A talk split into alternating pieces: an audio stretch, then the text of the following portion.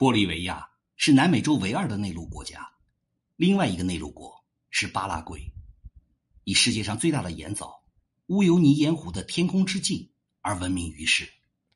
多民族玻利维亚国，简称玻利维亚，是位于南美洲中部的内陆国家，周边与巴西、秘鲁、智利、阿根廷、巴拉圭五国相邻。法定首都为苏克雷，实际政府驻地为拉巴斯。全国以高原地形为主，平均海拔超过了三千米，是世界平均海拔最高的国家。玻利维亚还是南美洲唯一一个拥有两个首都的国家。法定首都苏克雷位于该国的南部，人口不到三十万，是该国的第六大城市。苏克雷虽然拥有首都之名，但仅驻扎了玻利维亚的最高法院。该国的政府和议会驻扎在人口一百一十万的第二大城市拉巴斯。拉巴斯海拔三千五百米以上，是世界上海拔最高的人口超百万的城市，海拔最高的首都，被称为“天空之城”。因为高海拔的特点，缆车成为了拉巴斯主要城市交通工具之一。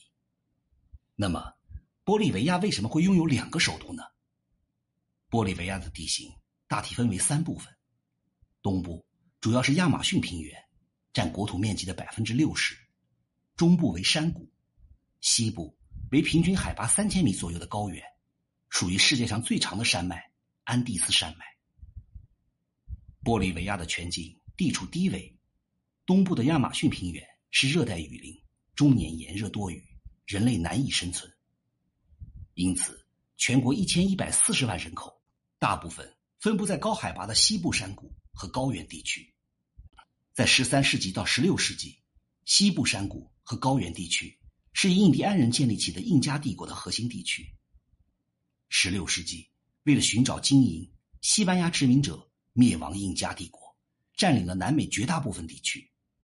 西班牙起初将南美划归为统一的秘鲁总督区管辖，总府为沿海城市利马。因为印第安人主要集中在安第斯山脉地区，从首府城市利马到玻利维亚所在的地区。需要翻越安第斯山脉，因此，玻利维亚所在地区在当时被称为上秘鲁。十六世纪，上秘鲁的波托西地区发现了银矿，西班牙人在波托西建立了上秘鲁的第一座城市。银矿的开采使得波托西的城镇大批兴起，成为了上秘鲁的人口聚集区。一五三八年，西班牙在波托西附近建立了新城市。命名为丘基萨卡，就是现代玻利维亚首都之一的苏克雷的前身。一五四九年，在波托西和利马之间的河谷地区发现了沙金，这里发展成了商贸据点城镇。西班牙将这里命名为拉巴斯，意思就是圣母和平之城。这就是现代玻利维亚的另一个首都拉巴斯的前身。一五五九年，西班牙国王菲利佩二世在上秘鲁地区。修建了最高法院机构大审问院，管辖上秘鲁。丘基萨卡，也就是苏克雷，成为了上秘鲁的行政中心。玻利维亚在18世纪间的拉丁美洲独立战争中，被一位从委内瑞拉的加拉加斯来的民族英雄西蒙·玻利瓦尔解救而独立，所以国家便以他的名字命名。1825年8月6号，宣布从西班牙独立，取名玻利瓦尔共和国。后来，又改为了现在的名字——玻利维亚。一八二五年的十二月，因为大哥伦比亚面临着分崩离析的危险，玻利瓦尔不得不辞去总统的职务，苏克雷继任玻利维亚总统。苏克雷担任总统以后，开启中央集权改革，确立了中央集权制。一八三九年，为了纪念苏克雷，玻利维亚宣布将首都的名字从丘基萨卡。更名为苏克雷。独立后的玻利维亚和周边国家因为领土的划分而龌龊不断，尤其是玻利维亚沿海的阿塔卡马沙漠，西班牙殖民时期将秘鲁总督区拦腰斩断，因此这里成为了玻利维亚和秘鲁、智利三国争夺的焦点。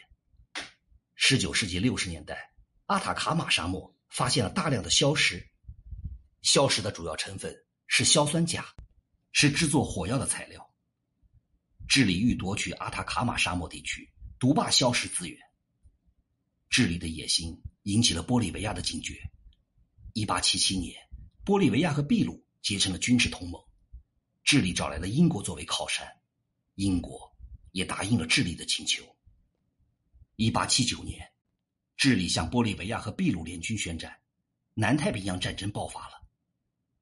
一八八零年，玻利维亚在塔克纳战役中失利，几乎退出了战争。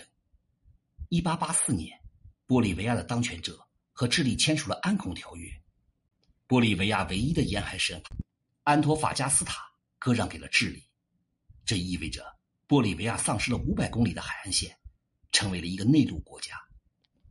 海岸线的丧失，使得靠海外贸易发家的自由派利益受到损失，他们极力主张收复沿海。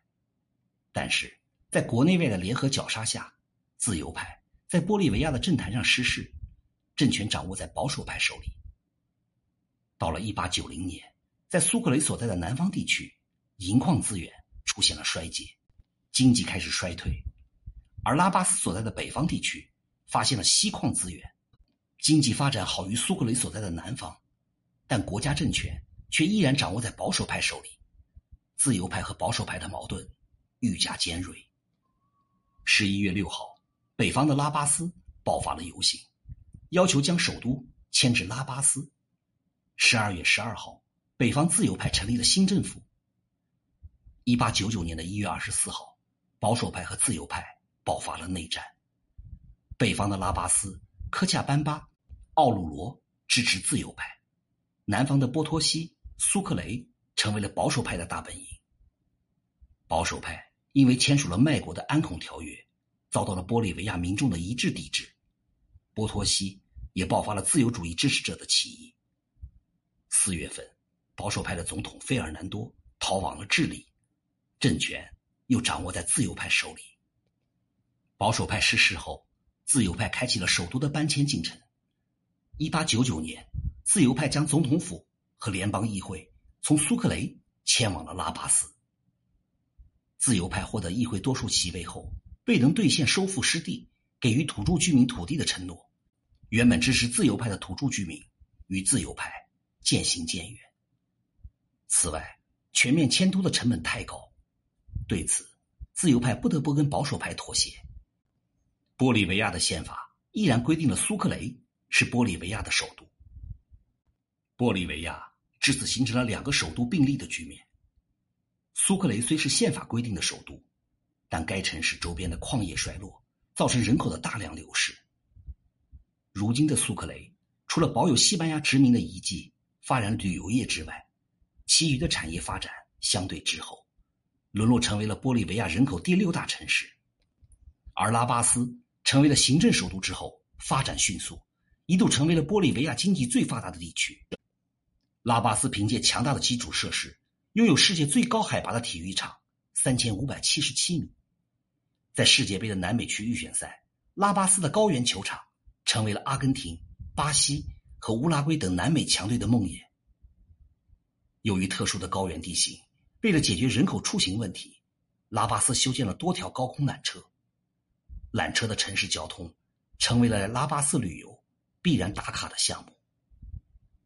二十世纪末，拉巴斯的人口。达到了一百一十万，是当时玻利维亚人口第一大的城市。